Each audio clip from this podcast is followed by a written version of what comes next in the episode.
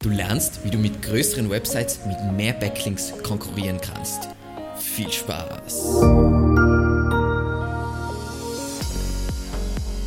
Mein Name ist Alexander Russ und auf diesem Kanal quatschen wir über SEO und Content Marketing. Wenn du lernen willst, wie du nachhaltig Kunden über deine Webseite gewinnen kannst, dann abonniere jetzt gleich diesen Kanal.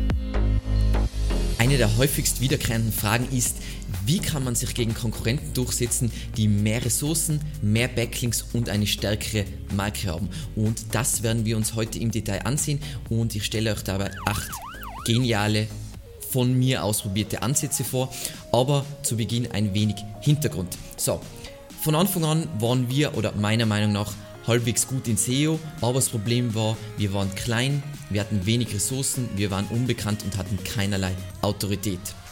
Natürlich kann man das Ganze auch aus einer anderen Perspektive betrachten, nämlich klein bedeutet agil, wenig Ressourcen bedeutet, wir waren extrem motiviert, unbekannt heißt, wir hatten keine Abhängigkeiten, wir konnten absolut transparent sein und in jeder Situation absolut authentisch und natürlich keine Autorität bedeutet, wir konnten einfach Experimente machen und der neue Gamechanger sein. Und jetzt sehen wir uns eben diese acht Ansätze an, die wirklich basieren auch auf unserer Geschichte. Punkt 1 dabei ist, nutze deinen Spezialistenbonus.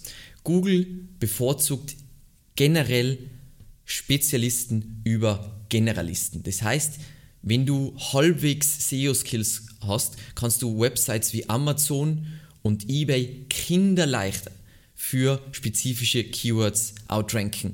Wichtig dabei ist einfach, dass du dich auf ein kleines Keyword-Set spezialisierst und dich in dieser kleinen Nische als Experte positionierst. Das heißt, das fängt alles an mit der Wahl der richtigen Keywords, mit sie sind rankbar, aber auch extrem relevant. Was ich jetzt mit extrem relevant meine, ist, früher war es so, dass Google eigentlich jeden für alle Keywords halbwegs mitranken hat lassen und heutzutage ist es immer mehr so, dass du als Entität, also Entität kann eine Website sein, eine Marke, für bestimmte Keywords ranken kannst. Das heißt, du kannst nicht für alles ranken. Wenn deine Preise zu hoch sind, dann kannst du für bestimmte Keywords zum Beispiel nicht ranken. Das heißt, du musst dir genau überlegen, wo kannst du relevant sein, weil wenn du nur für bestimmt ein kleines Set definierst, dann kannst du genau zu diesem Set, wo du genau perfekt passt, wirklich 10x Content liefern. Weil wenn die Seite zu groß wird, so viel Content kannst du sowieso nicht schreiben und so viele Ressourcen hast du ja auch nicht. Und dann kannst du genau für die Zielgruppe, die über diese Keywords kommt,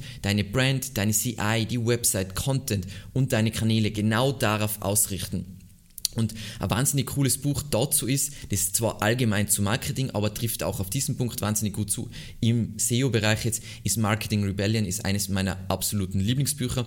Und nochmal zur Wiederholung, wieso funktioniert dieser Ansatz so gut? Weil Google einfach, wie der Olaf Kopp sagen wird, da gibt es Entitätenrelevanz. Das heißt, eine Entität, eine Website kann für bestimmte Keywords relevant sein. Und das heißt, eine kleine Website, die was für ein bestimmtes Set wahnsinnig relevant ist, outrankt meistens eine große Seite, die über die Breite rankt, wie Amazon. Man darf auch nicht vergessen, Amazon optimiert ja einzelne Seiten nicht, aber du kannst das schon. Dann Punkt 2 ist, generiere aktuelle Linksignale. Und das ist für mich immer noch äh, ein absoluter Mindblow, weil äh, in frühere Videos spreche ich darüber, dass Backlinks reifen und so weiter. Und ich bin immer nur der Überzeugung, dass alte Backlinks was wirklich Wertvolles sind. Aber mittlerweile habe ich das Gefühl, vor allem im Kontext von Core-Updates, zählen immer mehr aktuelle Linksignale. Und das macht aus meiner Sicht auch total Sinn. Das heißt, dass Google darauf achtet, kriegt diese Seite am laufenden Band neue Linksignale, weil das zeigt ja eigentlich, dass diese Marke in diesem Kontext noch relevant ist und beliebt ist. Und was wir halt sehen, ist, wenn man nur Links über SEO generiert, und dann irgendwann die SEO zum Beispiel einstellt und da habe ich ein wahnsinnig geiles Beispiel dazu. Ähm, das ist der Kunde, den wir betreut haben und irgendwann wollte er halt Kosten sparen und hat uns hier ungefähr dann gesagt, hey, er will nicht mehr zusammenarbeiten und dann an diesem Punkt war Core Update und obwohl die Seite eigentlich einwandfrei war und es hätte alles passt, es sind halt in dieser Zeit keine neuen Backlinks generiert worden und dann Boom, alles war weg. Ähm, und das ist wahnsinnig gefährlich. Das ist auch was, was wir, seit wir diese, diesen Fall schon öfter gesehen haben, das Spannende dabei ist, wir bauen ja sowieso immer nur über Outreach-Links auf. Das heißt, die Links werden nicht entfernt, die haben auch keine Links verloren. Das heißt, offensichtlich hat Google irgendwas mit Aktualität und wenn die sehen, hey, da sind keine Linkssignale mehr, dann löschen sie die Sichtbarkeit von dieser Seite aus. Ist wirklich etwas, wo wir von Anfang an einmal mit Kunden kommunizieren, hey, passt auf, SEO ist was Laufendes oder solche Sachen können passieren. Ähm, ganz wichtig, dass man das kommuniziert, ist nicht mehr so wie früher, meiner Meinung nach. Das heißt, aktuelle Autoritätssignale werden immer wichtiger. Natürlich ist es cool, wenn ihr eine neue Webseite habt, weil wieso funktioniert dieser Ansatz so gut aus SEO-Sicht? Neue Signale sind einfach werden immer wichtiger. Das heißt, auch wenn ich neu starte, kann ich relativ schnell aufholen und muss dann nicht unbedingt mit der Domain Authority auf, äh, aufschließen. So, was jetzt dabei wichtig ist, schaut sich unbedingt das Video auf, wo ich zeige äh, sieben hilfreiche Link-Building-Taktiken für neue Websites, einfach einmal um die ersten Links für eine neue Seite zu generieren. Dann Punkt Nummer drei ist, liefere, was der Nutzer wirklich sehen will und braucht. So, wir haben ja schon gesagt, es ist essentiell, die richtigen Keywords auszuwählen und dann investiere für diese Keywords richtig, richtig viel Zeit in den perfekten Content. Es gibt ein Video dazu, wo ich erkläre, wie man sich anschaut, was ist die Suchintention hinter einem Keyword und wie man genau liefert, dass dieses Keyword perfekt abgedeckt wird und den User glücklich macht. Das heißt, ich schaue mir an, was ist der perfekte Aufbau, was sollen da für Inhalte drin sein, was sind die typischen Nutzerfragen wie sollte es gestalterisch ausschauen und so weiter. Und da ist wieder Bedenke, große Redaktionen oder sowas wie Amazon, die scheren sich null, 0,0 um das einzelne Content Piece und wenn du klein bist, kannst du das aber machen. Ähm, ein Beispiel von einem Kunden von uns, ich will die Branche nicht verraten, weil die Branche ist auch extrem cool. Ähm, die ganz kleines Unternehmen, ich glaube zu zweit oder zu dritt sind sie und die sind zu uns gekommen und haben ein bisschen so nicht mithalten können mit der Konkurrenz, Shopware Shop. Und wir haben eigentlich nur, was wir gemacht haben, wir haben halt Outreach gemacht für die und auf den Kategorieseiten wirklich richtig perfekt alle den User abgeholt, alle Fragen beantwortet und so weiter. Und jetzt plötzlich spielen die, obwohl die Konkurrenz viel größer ist und viel krasser ist von den Ressourcen her, spielen wir hier schon sehr lange mit. Wieso funktioniert dieser Ansatz aus SEO-Sicht? Naja, man kann als Kleiner viel mehr Textrelevanz bieten. Das heißt, dass dieser Text einfach für den User viel relevanter ist, weil man einfach viel mehr Liebe reinstecken kann und somit kann man bessere Nutzersignale generieren und beides führt dazu, dass man bessere Rankings hat. Dann die Nummer 4 ist, schließt eigentlich daran an, ist Liebe zum Detail in allem. Das heißt, für mich heißt es jetzt persönlich, Kommentare professionell beantworten, Feedback wirklich ähm, wirken lassen und annehmen, äh, immer wieder basierend auf dem aktuellen Geschmack der Zielgruppe kleine Anpassungen in deiner Strategie vornehmen, ähm, Werte immer und überall kommunizieren. Da werden wir Ihnen werden wir in einen weiteren Punkt dann nochmal dran anschließen. Dann ich kann mir anschauen, wie kann ich mir diesen Featured Snippet holen für dieses Keyword. Ich kann wirklich genau jetzt diese neue Technologie Passage Indexing da nutzen. Äh, ich kann viel mehr Zeit investieren in Content-Überarbeitung, weil ich sowieso ein kleines Set habe und bei mir geht es um Liebe äh, zum Detail und nicht wie bei den Großen über die Masse. Wieso funktioniert dieser Punkt aus SEO-Sicht? Durch Liebe zum Detail habe ich bessere Nutzersignale, ich habe richtig coolen Markenaufbau, weil die Leute ja sehen, wie bemüht man ist und was man für Werte hat und es ist natürlich unglaublich nutzerzentriert als groß und boah. so. Dann unsere Nummer 5 ist, nutze deine Agilität für neue Medien. So, was ich damit meine ist, zum Beispiel, alle haben unvorstellbare Panik Videos zu machen. Also es ist so schwierig, irgendjemanden zu überzeugen, dass er jetzt laufend Videos macht, weil, oh mein Gott, das wird ja aufgenommen, oh, oh, da mit dem, oh, oh mein Gott. Das heißt, was du machst, ist du machst Videos und baust eine Personal Brand auf, weil große Firmen können höchstens generische Videos bauen, die müssen aufpassen bezüglich Mitarbeiterwechsel und tralalala, aber bei dir, du kannst die Videos selber machen, du wirst das Unternehmen nie verlassen und kannst somit auch nochmal zeigen, wer du bist, wer sind deine Werte und so weiter und so weiter. Das heißt, du hast ein Gesicht, du bist authentisch, transparent, kompetent und so weiter und das ist das, was der moderne Konsument ja genau sehen will. Buch dazu Ähm, auch im, im Kontext Agilität ist eben 50th Law, ähm, habe ich eh schon öfter empfohlen, ist ein extrem cooles Buch von Robert Greene, wo er einfach auf, wie wichtig es ist, dass man im Flow bleibt und eben mitgeht mit neuen Entwicklungen und wie schnell man von der Bildfläche verschwindet, wenn man das nicht macht. So, wieso funktioniert dieser Punkt aus SEO-Sicht? Ähm, wir haben mehr Markensuchanfragen, weil wir das einfach wir machen das alles mit Liebe, diese Videos und so weiter. Das heißt, wir generieren ja nicht nur, sagen wir mal, durch Einbettung in, der, in die Website von Videos zum Beispiel bessere Nutzersignale, sondern wir haben zusätzlich einen Kanal, jetzt in dem Fall YouTube.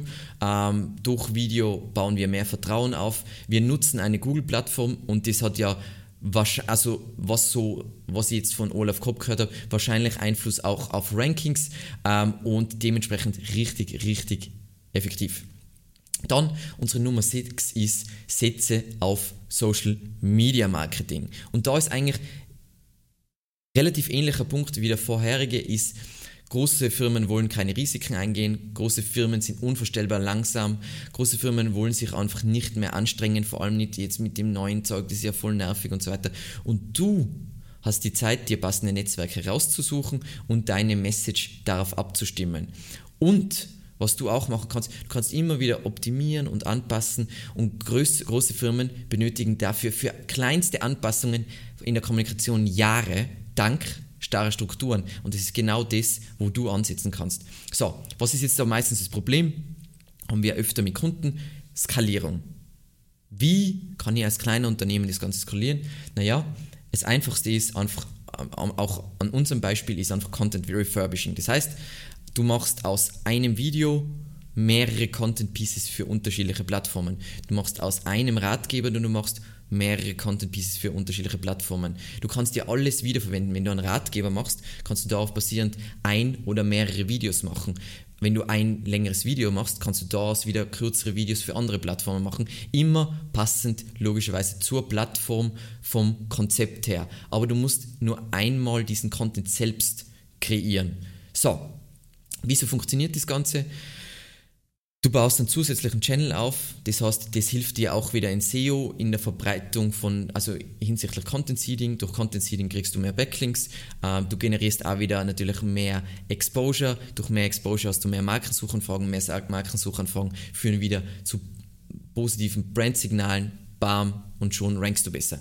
Und damit kommen wir zum letzten Punkt, Punkt 7. Ich habe nämlich davor, glaube ich, gesagt 8 Punkte, aber es sind nur 7 Punkte. Haha, it's a trick. So, setze dich mit deiner Brand von den Großen ab. So, meiner Meinung nach wird oder ist wertbasiertes Marketing die Zukunft und deine Kultur ist dein Marketing.